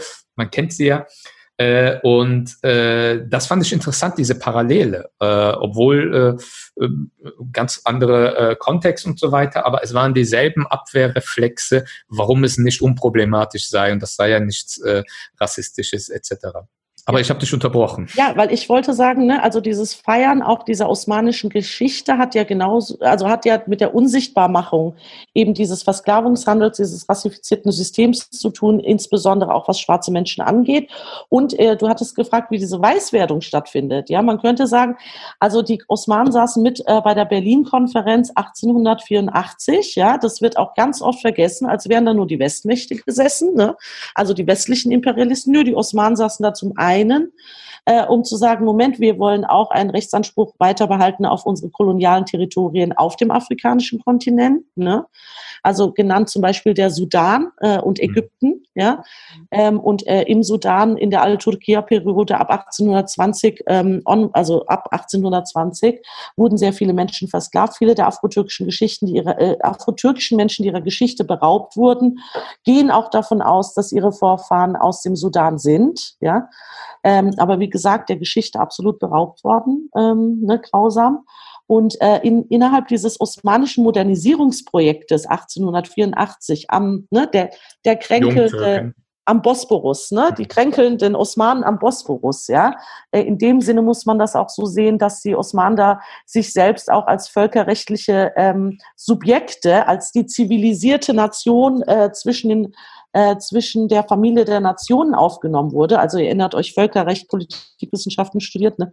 Ähm, so und äh, und dass äh, afrikanische Menschen um diese äh, um die Kolonisierung oder den westlichen Imperialismus und die Kolonisierung Afrikas rechtlich, ähm, völkerrechtlich zu legitimieren, ja als unzivilisiert und keine völkerrechtlichen Rechtssubjekte ähm, äh, äh, also fixiert wurden in diesen Verträgen, um äh, die Ausbeutung äh, und, die, äh, und die Annexion dieser, ihrer Territorien und so weiter zu legitimieren. Und die Osmanen haben sich gedacht, nee, dann sind wir doch lieber die, die da so da dazwischen sind. Ne? Hm. Ähm, ja, Aminata hatte sich, glaube ich, ich wollte noch ganz kurz sagen, da sieht ja. man auch Kontinuitäten zu ähm, der AKP und Erdogans Politik. Einmal, was die Expansions äh, der neo-osmanischen neo Politik auf dem afrikanischen Kontinent angeht, die Bedeutung der ja. islamischen Charities, aber auch in dem EU-Flüchtlingsdeal. Ja, also ich sage nur Stichwort Black Mediterranean, das meine Kollegin Vanessa Thompson auch ähm, ne, darüber auch spricht und ganz viele andere. Ähm, und äh, euch ist das ja auch bekannt, ja. Also ähm, schwarze, äh, schwarze Leben äh, auszulöschen im, im, im, im Mittelmeer. Ne? Das ist ja nicht nur der Atlantik gewesen. Also auch das hat, ähm, das hat äh, Geschichte und äh, wie sich die AKP da positioniert, ja. Ähm, da geht es meistens um syrische Geflüchtete oder Geflüchtete aus dem Mittleren Osten. Also ähm, afrikanische ähm, afrikanische Geflüchtete kommen in äh, dieser ganzen Diskussion nicht vor. Sie werden auch unsichtbar gemacht, mhm. ja. Mhm. Und das kann auch nicht sein. Ja. Ich wollte ganz kurz, aber Minata, wenn du, wenn du äh, gleich hinzufügen willst. Ja? okay. Ich äh, danke dir nochmal, Ono, dass du das gesagt hast, weil das bringt mich sozusagen nochmal den Bogen auch zu muslimischer Identität und sozusagen so einer, wie soll ich sagen, auch Anschlussfähigkeit, wen erreichen wir, was wollen wir, wo ich auch denke, naja, wir reden ja gerade auch über das Thema, wie sozusagen antischwarzer Rassismus sich in muslimischen ähm, Kontexten zeigt. Und da finde ich die Hilfsorganisation, das war jetzt mein Stichwort, total spannend, weil wir, wir meckern über Miss Era, wir sind kritisch mhm. über die paternalistischen, wirklich auch grausamen Bilder in Bezug auf christliche Missionierung. Ja, aber wir gucken nicht auf Hilfsorganisation, Charity-Organisation im muslimischen Kontext. Also da kann ich jetzt, ich habe von dir noch mal kurz recherchiert, Ansar, Islamic Relief, muslimehelfen.de. Da gibt's eine Ellenbogenlange und ich will damit nicht ja. nur die herausnehmen, weil das wäre dem nicht äh, getan, sondern die Bilder, die dort funktionieren, um Spenden zu akquirieren, sind sozusagen verknüpft an die Armkinder in Somalia, also Marokko ja nicht, sondern man braucht sozusagen den schwarzen Körper, mhm. die Kinder, die gucken in die Kamera, auch eine Entmenschlichung wirklich, ja, wie sozusagen konstruiert wird, das bleiben die armen Völker. Also auch dadurch kann sich nicht konstituieren, dass es eine Aminata Touré gibt, die im Landtag ist, die ein Role Model ist, die sozusagen tolle Arbeit leistet und die sozusagen schwarz ist. Eine schwarze Frau, die sozusagen nicht und ich entschuldige, dass ich das sozusagen als, als Gleichpunkt, aber die Narrative, die müssen wir selber schaffen. Und es gibt genug Narrative in Deutschland, wo man nicht die Kamera auf Bilder zeigt von Menschen, die entmenschlicht werden. Ich will wirklich, ich finde das eine ganz problematische Haltung innerhalb dessen, wie wir gesehen werden. Und ich als schwarze Frau finde das entmenschlicht, auch meinen Kindern gegenüber, was für Bilder da reproduziert werden, mit denen sie sich aber identifizieren sollen. Und da kommt der Punkt der, der sozusagen Selbstethnifizierung und vor allen Dingen einer Colorism-Debatte, die mhm. eigentlich auch ist eine Hierarchisierung, wer ist sozusagen wertvoll, wer passt sich mehr dem Weißen an, also wer kommt dahin, wer ist akademisch gut ausgebildet, wer, wer artikuliert sich gut, wer darf sein orales Wissen nicht präsentieren, sondern nur, wenn du ein Doktordegree hast und etc. Also da kommt auch Klassismus rein.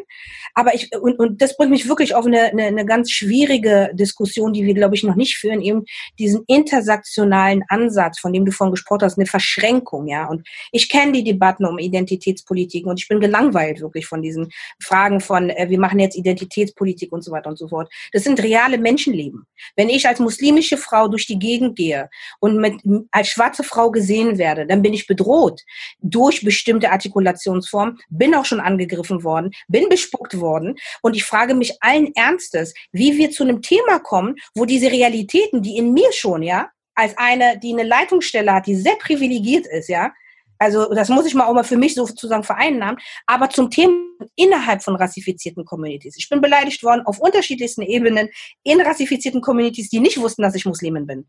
Also das zeigt auch nochmal eine, eine Trennung sozusagen, die da gemacht wird. Wenn man sozusagen als schwarz gesehen wird und muslimisch, ist man drin in, in sozusagen Group, ja. Und wenn man sozusagen dann nicht muslimisch ist, ist es sozusagen nochmal eine andere Kategorie. Und, und wir müssen uns wirklich mit diesen Mechanismen auseinandersetzen, die eine Kontinuität haben. Ich, ich kann es nur immer wieder sagen, weil wahrhaftig ist die Frage im antimuslimischen Rassismus, mit wem solidarisiere ich mich als schwarze Frau? Diejenigen, die dann sagen, nö, du, also, du, du, du gehörst eigentlich gar nicht zur Gruppe, vermeintlich, oder nicht, denn auch ich bin Muslimin ich möchte auch sozusagen in meiner Identität Möglichkeiten haben von Angeboten, von Möglichkeiten von der Wissensproduktion, die sozusagen neu ist. Und die Frage ist wirklich, wer in unserer Landschaft, ja, in diesem deutschen Kontext wird dem dann gerecht. Wenn es sozusagen herkunftsbezogene Moscheen gibt und Vereine, äh, äh, dann gibt es sozusagen nochmal jetzt wir, die deutschen Muslime.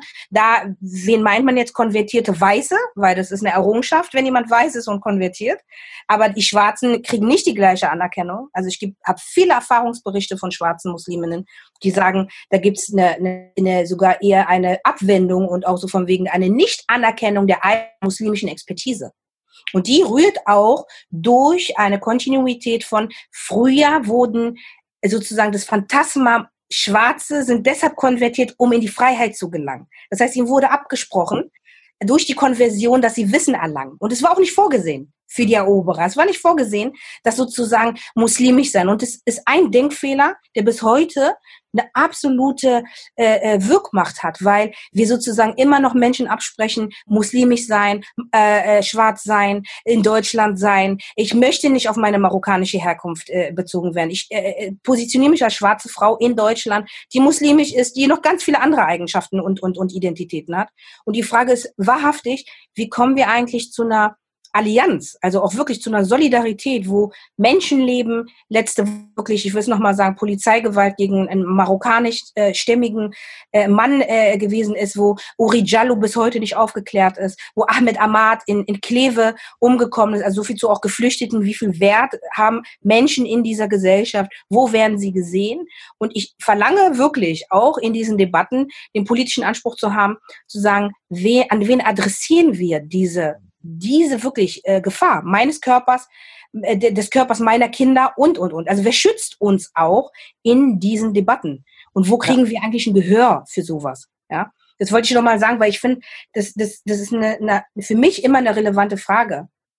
Mit wem kann ich mich solidarisieren in meinen Kämpfen? Ja? Und das kann man nur, wenn man anerkennt, dass ich eine eigene andere Geschichte habe als, sage ich jetzt mal, weiß, marokkanisch, äh, deutsch, sozialisiert, was auch immer. Das heißt, wir brauchen wirklich eine Anerkennungskultur unserer unterschiedlichen Unterdrückungsgeschichten, um überhaupt hier weiterzukommen und auch politisch, glaube ich. Ähm, jetzt, Aminata, du wolltest die ganze Zeit schon etwas Ja, ich will immer irgendwas sagen, aber ich höre äh, sehr gerne zu. Ich höre auch sehr gerne ja. zu, weil ich habe äh, nicht so viel gelernt wie heute Abend. Also, ja, genau. Äh, das ist ja auch immer sehr schön, wenn man in solchen Kontexten einfach immer eine Menge lernt und ich lerne auf jeden Fall gerade auch eine Menge. Und ich hatte mich, ich hatte kurz gezuckt quasi in dem Moment, als du meintest, dass es ähm, in der Türkei diskutiert worden ist mit dem Z-Wort und äh, ähm, äh, was für Parallelen es hierzu gibt. Und ich musste kurz schmunzeln, weil es diese Debatten auch hier gibt in genau. migrantischen Communities über das N-Wort. Weil, und das hat auch viel damit zu tun, quasi, welchen Kampf vereinnahme ich da? Also das, was wir eben gerade schon diskutiert haben, schwarze Kämpfe zu vereinnahmen und deswegen zu glauben, aus nicht schwarzen, aber migrantischen Communities zu denken, ähm, man könne das N-Wort benutzen, gerade in der Hip-Hop-Szene beispielsweise, um, oder, oder wenn man sich das popkulturell anguckt, ja? ja. Das sind Debatten, die alle drei Monate neu aufkommen, ja? Dass irgendjemand, der nicht weiß ist, aber trotzdem in diesem Business, auch noch schwarze Kultur, ähm, sich einfach ähm, das rausnimmt, das N-Wort zu benutzen und auch außerhalb dieser Kreise quasi. Und da merkt man halt einfach auch genau, welche Problematik es an der Stelle hat. Dieses, ach Mensch, ich kann das doch sagen, so, ne, wir sind doch irgendwie quasi Geschwister. Und klar wollen wir diesen Solidaritätsmoment haben. Wir brauchen ihn auch, weil gerade Minderheiten darauf angewiesen sind, gemeinsam solidarisch solidarisch für ihre politische Position oder für ihre Stellung insgesamt in der Gesellschaft zu kämpfen, aber nicht ohne die Anerkennung der unterschiedlichen Kämpfe und der unterschiedlichen ähm, Diskriminierungserfahrungen, die wir machen. So, und das ist genau dann so ein Moment, wo man merkt, ähm, dass man nicht verstanden wird. Und deswegen verstehe ich das total, wenn Karima dann an der Stelle sagt, okay, mit wem soll ich mich eigentlich solidarisieren? So, weil ähm, das natürlich zu einem Schmerz führt, wenn du meinen Schmerz nicht siehst, ja. Und äh, wie können wir dann gemeinsam Kampf führen? Und, äh, das hat man in unterschiedlichen ähm, äh, Gruppen, da wo man denkt, so insgesamt müssten wir solidarisch nebeneinander stehen und für eine Sache kämpfen. Aber wenn du meinen Schmerz, meine Erfahrung, meinen Kampf nicht sehen kannst, dann ist es schwierig für mich, mit dir mich solidarisch zu verhalten. So. Und äh, ich glaube, dass deshalb auch diese Debatten, die wir heute beispielsweise führen, wichtig sind, äh, um ihn tatsächlich gemeinsam führen zu können, weil sonst wird es immer weiter fragmentiert so und auch immer wieder zu begreifen, dass der Sinn von rassistischen Strukturen halt immer diese Hierarchisierung war, immer dieses sich trennen, ja. Das müssen wir begreifen, um das insgesamt als Struktur bekämpfen zu können. So, und wenn das aber innerhalb unserer eigenen Communities nicht stattfindet, dann wird es super problematisch. So, und ich meine, jetzt sprechen wir quasi über, ähm, äh, Karima hat das vorhin äh, kurz angesprochen, auch Colorism, natürlich einmal schwarz und nicht schwarz, aber auch innerhalb der schwarzen Community. Also diese Debatten, ja, da können wir auch irgendwie nochmal, weiß ich nicht, 15 weitere Zoom-Talks dazu machen. Ne? Ja. ähm, inwiefern diese Diskussion natürlich auch innerhalb von schwarzen Communities stattfinden, dass wir unterschiedliche Positionierungen haben, auch historisch erklärbar, wer aus welchen Gründen welche Positionierung hatte und deswegen mehr Privilegien hat und wie sich das bis heute fortführt. Ja, mhm. also von Hautfarbe über Haarstruktur, über ähm, welchen ähm, akademischen Grad äh, ich besitze oder nicht, all das hängt zusammen quasi. Und wenn wir diese sehr schmerzvollen Diskussion innerhalb unserer Communities nicht führen, dann führt es immer dazu, dass die Hierarchisierung, die vorgesehen worden ist, immer weitergetragen wird.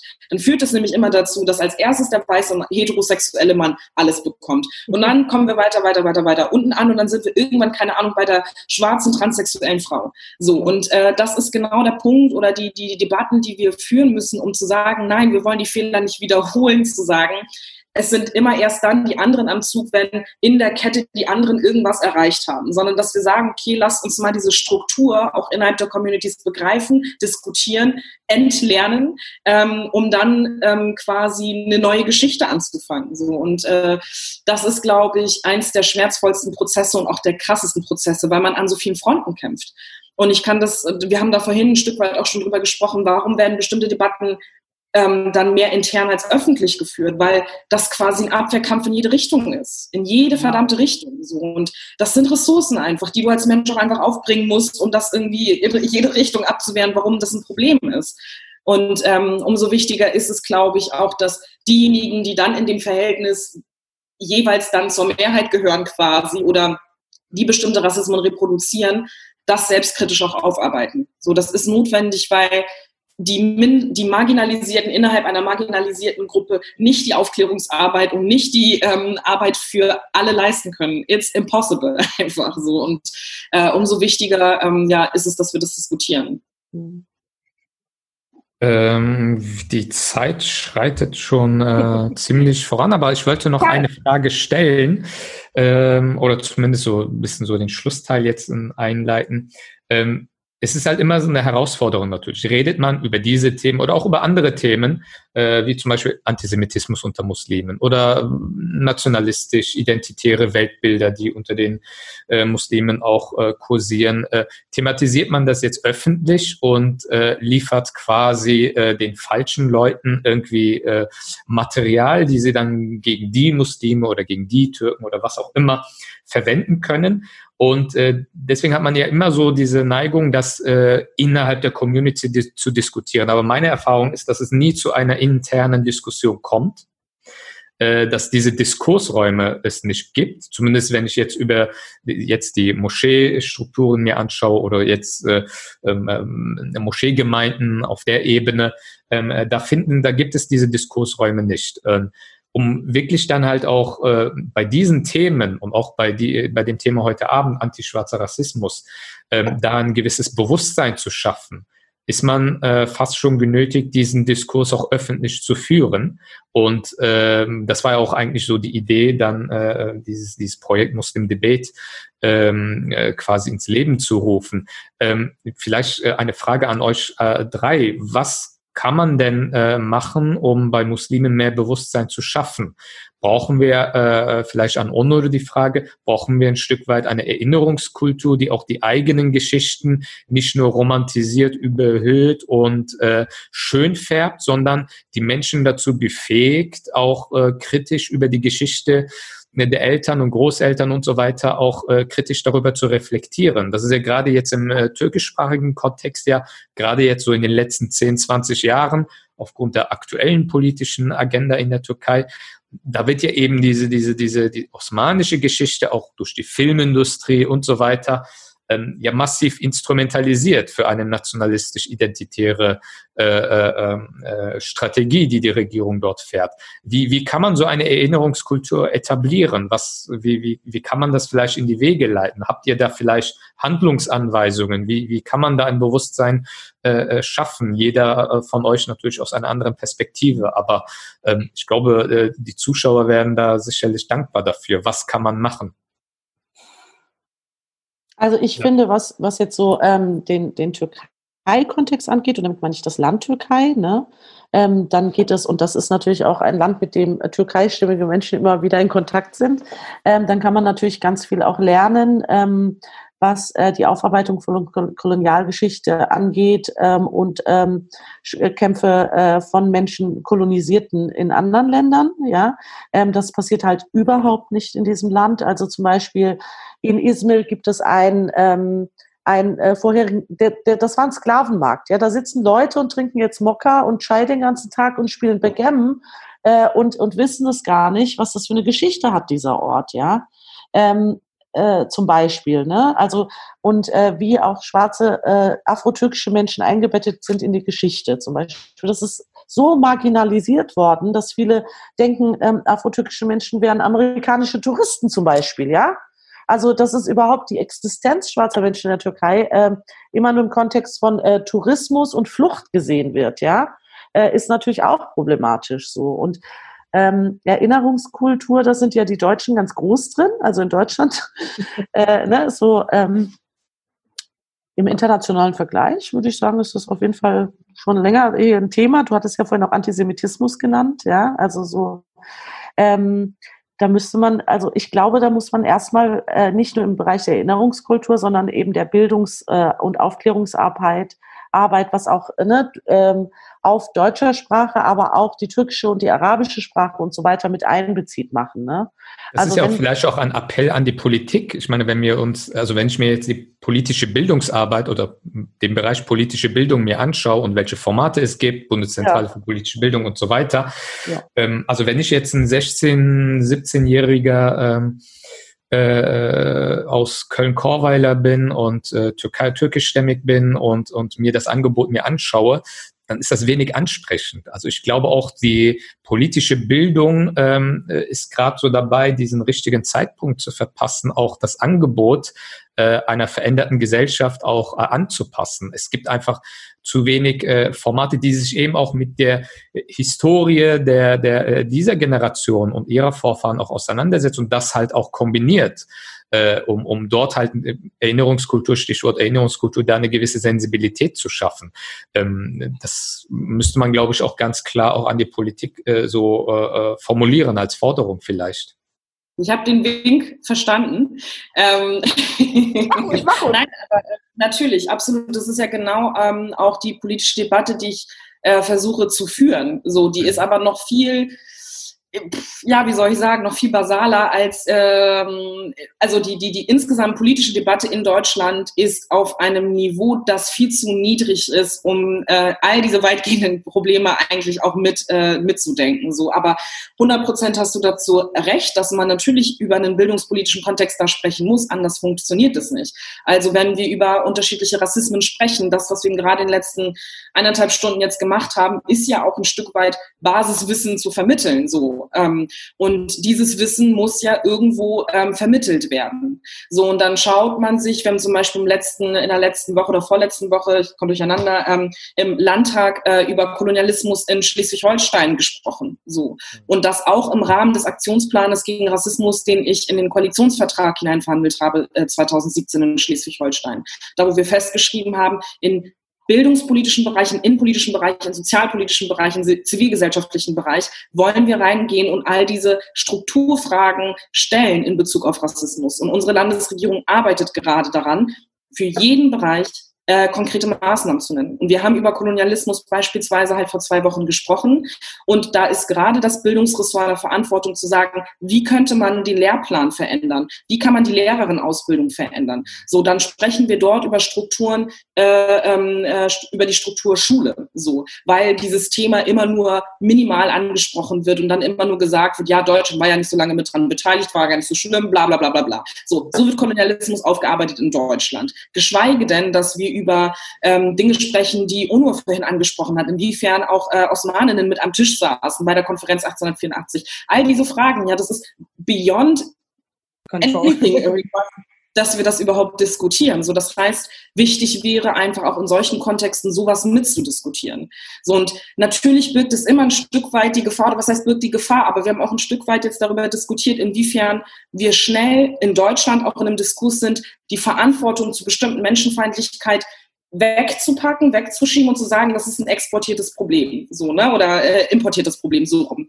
So, und das ist natürlich eine Gefahr, die immer äh, da besteht. Das heißt, bei dem Rassismusdiskurs, den wir in Deutschland führen, der ist so am Anfang, ja, dass ich denke irgendwie, I don't know how to do that.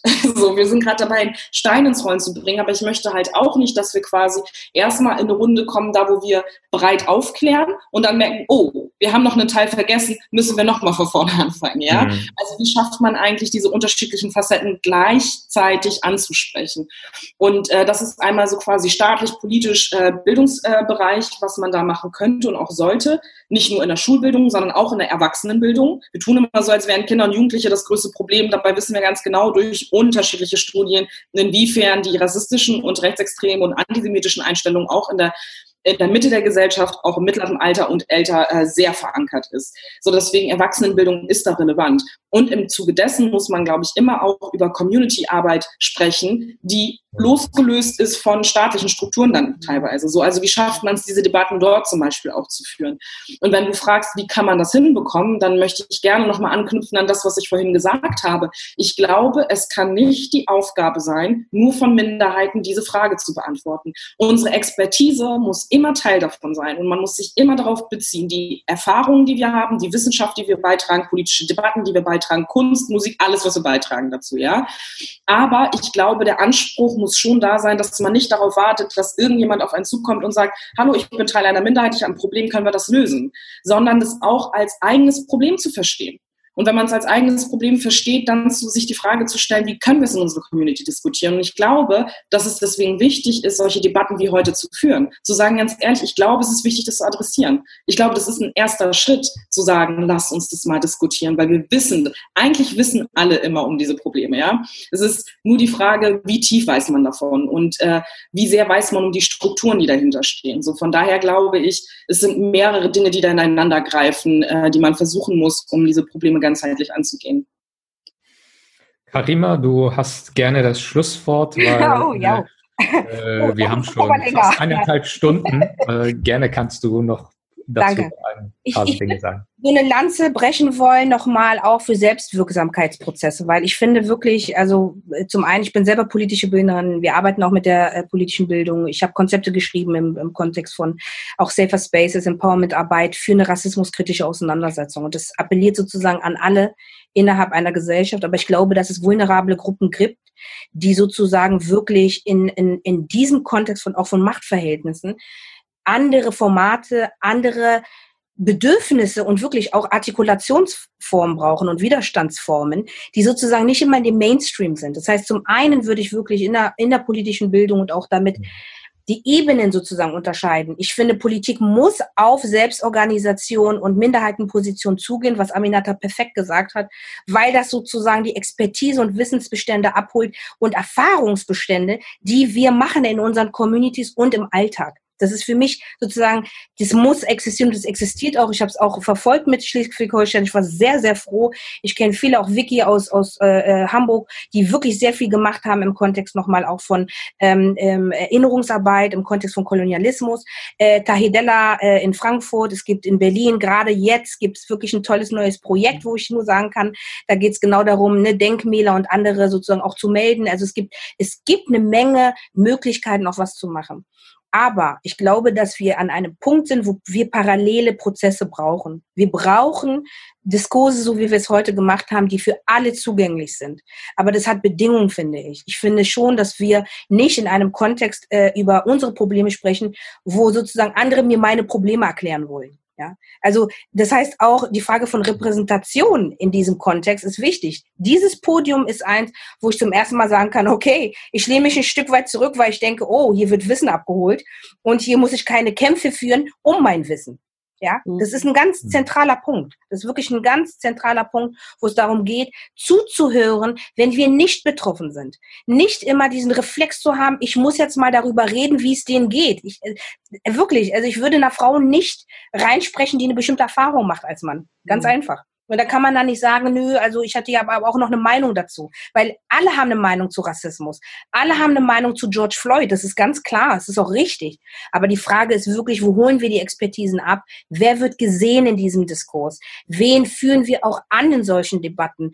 Wie gesagt, heute ist es ein Exempel. Ich, ich lese auch zwischenzeitlich die Chats, wo wirklich das sehr positiv genommen wird. Und ich danke auch für die Zuhörerinnen wirklich, die hier ganz toll sich einbringen und auch Fragen stellen. Aber das ist nicht der Fakt. Also Fakt ist oft, Du bist wirklich dabei, erstmal zu erklären Rassismus und dann kommt eine Welle an, erstmal erklären müssen, dass es wirklich Rassismus in Deutschland gibt. Und hier sind wir das erste Mal in einer Debatte, wo wir wirklich weggehen und mal in den Klärungsprozess gehen, zu sagen, naja, wir müssen schon in die eigene Wunde fassen, so um ähm, mal weiterzugehen. Und ich finde, das kann ein sehr gutes Format sein, was weitergeht, die P Probleme anzusprechen, aber auch wirklich auf einer Expertise, finde ich, die die, die, die reinnimmt, die diese Expertise haben. Und das heißt für mich mhm. betroffenen Gruppen, heißt für mich Wissenschaft, alles mögliche Politik, die lange auch zu diesen Themen schon arbeiten und auf die zu hören, ja, und wirklich zu hören, was gibt es da für Wissensbestände aus den eigenen äh, äh, rassifizierten Communities. Das ist das Erste. Ich finde, die Community-Arbeit muss gefördert werden. Ich meine das wirklich ernst. Ich, also mhm.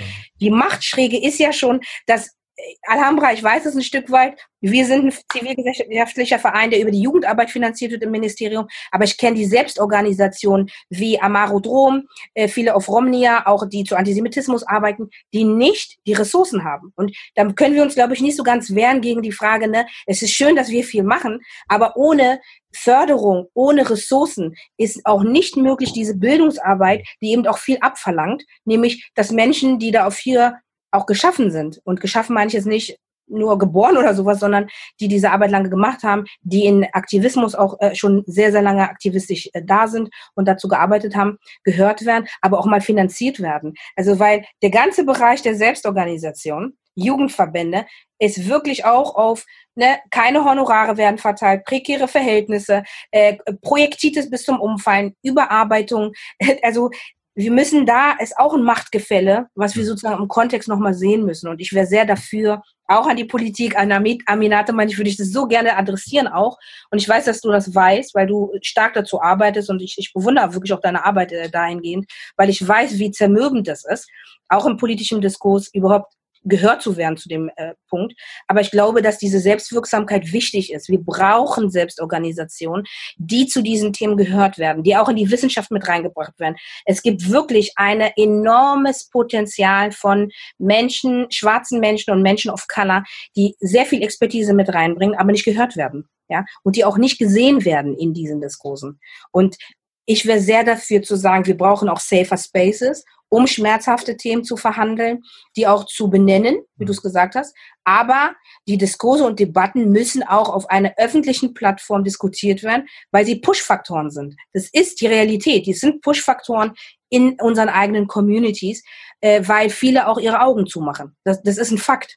Ja, und ich glaube, diese Konstellation sagt, zeigt es äh, ganz deutlich, dass da noch viel Arbeit ist. Und ich wünsche mir wirklich, dass wir da weitermachen, also dass es nicht damit aufhört, sondern dass es eigentlich nur ein Anfang ist, äh, weiter reinzugehen und, und die Arbeit wirklich fortzusetzen und äh, auch diejenigen zu unterstützen, die jetzt nicht gesehen werden, die nicht gehört werden und denen die ihre, ihre Beiträge auch anzuerkennen in der Gesellschaft, ja. Das wäre sozusagen also, so, ja, Onur, gerne du. Dann also ich wollte jetzt auch anlässlich der äh, vergangenen Tage nochmal sagen, was ich, wenn es um Solidarität geht, ja, möchte ich sagen, dass wenn es um ähm, den NSU-Komplex ging, ja, und um den NSU-Komplex geht, mhm. ich äh, gesehen habe, wie sehr ähm, ISD zum Beispiel auch unterstützt, ne? Und beim NSU-Komplex geht es nicht um schwarze Menschen. Ja? Genau wenn, wenn jetzt in dem, im Zuge der letzten Wochen in Deutschland Black Lives Matter gerufen wird, dann geht es um schwarze Menschen. Und ich finde, ich finde das absolut falsch, was auch ich beobachten kann, wenn das auch von POCs vereinnahmt wird und schwarze Menschen und also ein schwarz angeführter Protest vereinnahmt wird und auf die Ebene gebracht wird von Relativismus, von ja, wir erleben alle Rassismus. Ne? Also natürlich gibt es da gewisse ja, Überschneidungen, das, darüber hatten wir auch schon gesprochen. Aber meine Bitte an alle POCs, ähm, wenn ihr Solidarität wollt von schwarzen Menschen, ja, äh, wenn es um, um Rassismus geht ähm, gegenüber POCs, ja, dann muss es genauso auch da sein, wenn es um, um, um schwarze Menschen geht. Und der Kampf kann auch nicht vereinnahmt werden. So. Ja. Vielen, vielen Dank. Also ich habe, äh, wir sprechen schon eineinhalb Stunden, aber ich glaube, ich könnte euch noch weitere zwei Stunden zuhören. Also ich für mich persönlich habe sehr, sehr viel gelernt heute. Äh, es war äh, sehr äh, bemerkenswert. Ich bedanke mich bei euch, liebe Aminata, liebe Karima, liebe Onur. Ähm, äh, das war wirklich ein sehr schönes Gespräch und ähm, wie ich im Chat sehe, auch die Feedbacks aus ähm, ähm, äh, von den Teilnehmerinnen äh, ist auch äh, durchgehend sehr positiv und ich hoffe, dass wir in einem anderen Kontext das nochmal äh, wiederholen können, nochmal vertiefen können. Hoffentlich, äh, wenn Corona dann endlich mal irgendwann mal vorbei ist, dass man das halt auch äh, vielleicht über dieses Thema mal ein Wochenende in einem äh, geschützten Raum auch äh, mit äh, mehreren Teilnehmern halt auch diskutieren kann und äh, von euren unterschiedlichen Expertisen auch wirklich profitieren kann. Ich für mich hat wirklich sehr, sehr viel gelernt heute. Äh, ich bedanke mich wirklich ganz, ganz herzlich und äh, ja, auch an die Zuschauer ähm, nach Hause. Vielen Dank für die Teilnahme. Ich glaube, es haben weit über 1000 Leute bei Facebook zugeguckt und ähm, die nächste Veranstaltung wird auch demnächst äh, angekündigt. Folgt uns einfach auf Social Media, auf Facebook, Twitter, Instagram. Und ja, seid gespannt, was wir als nächstes Thema uns als Muslim Debate äh, vornehmen werden. Vielen Dank. Danke. Ciao. Dankeschön.